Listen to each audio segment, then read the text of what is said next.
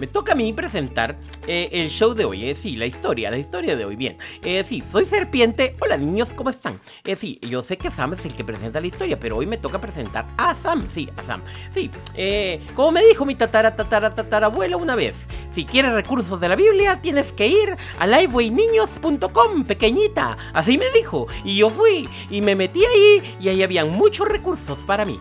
Sí, si tú eres niño, si tú eres niña, ve ahí, porque hay más recursos. Bien, entonces eh, dejo el tiempo a Sam que va a presentar la historia. Eh, la historia de hoy es una historia muy bonita, Sam. Eh, espero que la presentes bien, porque es una historia de milagros maravillosos, que está en la página 49 del libro Relatos Bíblicos Interactivos en 5 minutos.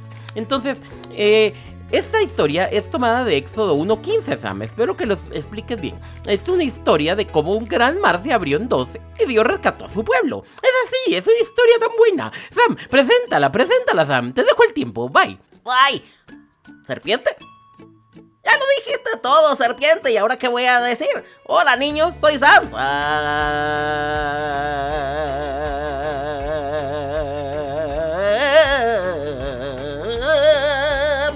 ¿Cómo están? Espero que estén bien. Después de haber leído la historia anterior de José. ¡Qué buena historia! Ahora seguimos, seguimos con Moisés. Así que, ¿están listos? Recuerda, cuando oigas a Campanita, debes pasar la página. Gracias, Campanita, por hacernos ese favor. Ok, ¿listos? ¡Vamos! Años después de la muerte de José, otro faraón reinaba sobre Egipto. Él no sabía las cosas maravillosas que José había hecho por Egipto. Este faraón vio que la tierra estaba llena de israelitas o hebreos, el pueblo de José. Tenía miedo de que ayudaran a los enemigos de Egipto, así que los transformó en esclavos. Luego decretó un mandamiento terrible. Había que arrojar al río Nilo a todos los bebés varones de los israelitas. Mon Dieu, qué mala onda ese faraón. Uy, ahí se mira en el dibujo, todo enojado y, enojadísimo. Uy, no. O sea que mandó a matar a los bebecitos, oh, pobrecitos. Bueno, sigamos con la historia. Sin embargo, Jocabet no pudo arrojar a su bebito al río. Durante tres meses lo mantuvo en secreto. Cuando ya era demasiado grande para esconderlo, lo metió en un canastito, en un canasto, y lo acomodó entre los juncos del río. María, la hermana del bebé, se escondió cerca para vigilar.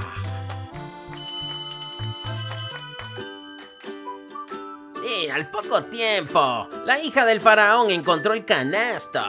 Cuando vio al bebé que lloraba, sintió lástima por él. María se acercó y le preguntó, ¿quieres que busque a una mujer israelita para que lo cuide? A la hija del faraón le pareció una muy buena idea y María salió corriendo a buscar a su mamá, la madre del bebé. Cuando el niño creció, Jocabet se lo llevó a la hija del faraón. Ella lo adoptó y le puso el nombre Moisés. Pues años más tarde, Moisés vio a un egipcio que golpeaba a un israelita. Se enojó tanto que mató al egipcio. Pero el faraón se enteró e intentó matar a Moisés. Uy, qué terrible esto. Les parece de novela. Entonces, Moisés huyó de Egipto y se transformó en un pastor de ovejas en Madián. Cuando el faraón por fin murió, otro tomó su lugar. Pero aún así, la vida era terrible para los israelitas. Clamaron a Dios pidiendo ayuda y Él los escuchó. Pues hombre, que un día Moisés estaba cuidando las ovejas cuando vio algo extraño. Una zarza estaba envuelta en llamas, pero no se quemaba. De repente, Dios habló desde la zarza. Moisés, te enviaré a sacar a mi pueblo de Egipto. Pero Moisés no quería ir. No soy bueno para hablar en frente de las personas, respondió. Por favor, pues envía otro. Dios se enojó y le dijo, tu hermano Aarón te acompañará y hablará por ti. Pues qué linda la zarza, ahí ardiendo. Que estos dibujos están muy buenos. Vamos, pasa a la página. Campanita, suena. Hola, Soy el profesor Cabeza de Lechuga y vamos a empezar esto porque ya vienen las plagas, ya sabes, las plagas de Egipto. Y eso me interesa, porque científicamente son tan posibles, son tan increíbles, son tan maravillosas. Las vamos a ver en detalle, pero tranquilo, amigo, tranquilo, amiga, ya vienen. Primero, lo primero, leamos. Entonces, Moisés habló a Egipto. Juntos, él y Aarón fueron a ver al faraón. Él y Aarón al faraón. Él y Aarón al faraón. Y le dijeron, Ya ve, el Dios de Israel ordena que dejes ir a su pueblo. Pero el faraón respondió, ¿Quién es Yahvé? ¿Y por qué tengo que obedecerle? No dejaré ir a Israel. Oh, pero qué enojado este otro faraón. Uno enojado, el otro también. Mira ahí, tiene el ceño fruncido. Así se dice cuando alguien tiene esa cara, el ceño fruncido. Bueno, sigamos. Siguiente página. Y ahí vienen las plagas. No, estoy muy contento. estoy muy contento. Me gustan. Me gusta leer sobre las plagas. Ahí viene. Dios envió a Moisés y a Aarón al río Nilo. Cuando veas al faraón junto al río, toca el agua con tu vara, le dijo a Moisés. Cuando la vara tocó el río, el agua se transformó en sangre. Todos los peces murieron y el agua tenía un aroma tan desagradable que nadie la bebía. Aún así, el faraón no dejó ir al pueblo de Dios. Como verás, amigo, como verás, amiga, hay cosas científicas aquí que hay que explicar. Pero hoy solo creeremos que así pasó, porque así lo dice la Biblia que pasó. Y como está en la Biblia, lo creo. Aún así, científicamente esto es algo increíble, algo impredecible, algo maravilloso que solo Dios pudo hacer. Después, Dios hizo que saliera una gran cantidad de ranas del río Nilo. Saltaron y se metieron en el palacio, en la habitación del faraón y hasta en su cama. Croaban desde cada horno, vasija y tazón de Egipto. Aún así, el faraón no dejó ir al pueblo de Dios. A mí se me mete una rana y pego un brinco. ¡Qué horrible! No me gustan las ranas. Aunque sé que son creación de Dios. Sigamos leyendo. Entonces, Dios envió más plagas. Transformó el polvo de la tierra en mosquitos que picaban por todas partes. Luego, nubes de moscas llenaron todas las casas. Los animales se murieron y las personas estaban cubiertas de llagas dolorosas. Después, cayó un granizo que arruinó las cosechas y derribó los árboles. Grandes enjambres de langostas se comieron todas las plantas. Y tres días de una oscuridad densa y profunda envolvieron a Egipto. Solo los israelitas tenían luz. Aún así, el faraón no dejó ir al pueblo de Dios. ¡Wow! ¡Qué tremendo! Sí, por último, Dios envió la plaga más terrible de todas. Embargo, le indicó a Moisés cómo mantener a salvo a los israelitas. Sacrifiquen una oveja o una cabra y pinten el marco de sus puertas con la sangre del animalito, dijo Moisés. Cuando Dios vea la sangre, pasará de largo por sus casas y estarán a salvo.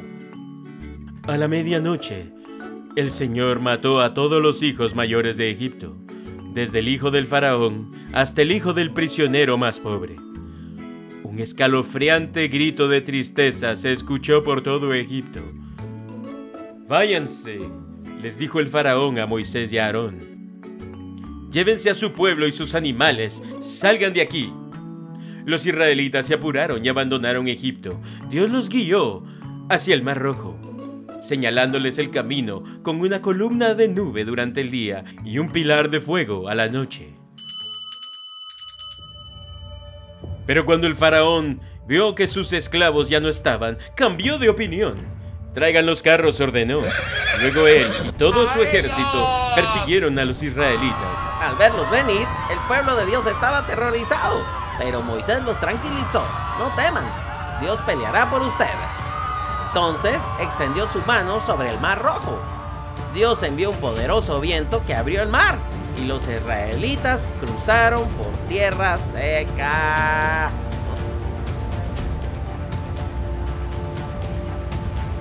Bueno, hombre, que los egipcios entraron al mar para perseguirlos, pero Dios hizo que sus carros se desviaran y chocaran. Moisés volvió a extender su mano y el Señor cerró las aguas. Todo el ejército del faraón se ahogó en el mar. Pueblo de Dios se salvó. ¡Wow! ¡Qué increíble! ¡Qué increíble estuvo eso, ¿no? Sí. ¡Guau! ¡Qué historia tan increíble! Primero la zarza, luego las plagas y luego el mar se abre y se cierra. Dios salvó a su pueblo. Dios salvó a su pueblo. Sigamos leyendo en la página 64. Esto está demasiado bueno. Va, voy leyendo. Dice, Dios usó milagros increíbles para rescatar a su pueblo de la esclavitud en Egipto. Muchos años después, Jesús usó maravillosos milagros para mostrar que verdaderamente era el Hijo de Dios, que había venido a rescatar a su pueblo de la esclavitud del pecado. ¡Qué increíble! Leamos Romanos 6:14. Dice, el pecado ya no es más su amo, porque ustedes ya no viven bajo las exigencias de la ley. En cambio, viven en la libertad de la gracia de Dios. Fuimos rescatados también de la esclavitud del pecado. ¡Qué increíble! Así como el pueblo de Israel, somos libres. Somos libres. Tú y yo que creemos en Cristo, somos libres por Cristo porque Él pagó el precio en esa cruz. Él pagó el precio. Esta es una historia increíble. ¿La quieres leer otra vez? Léamosla otra vez. Nos vemos amigos. Hasta la próxima. Esta historia es presentada por Liveway Niños. Ya sabes, recursos de la Biblia para niños. Este audio fue grabado en colaboración con el show de Sam. Si quieres ver más del show, búscalo en YouTube.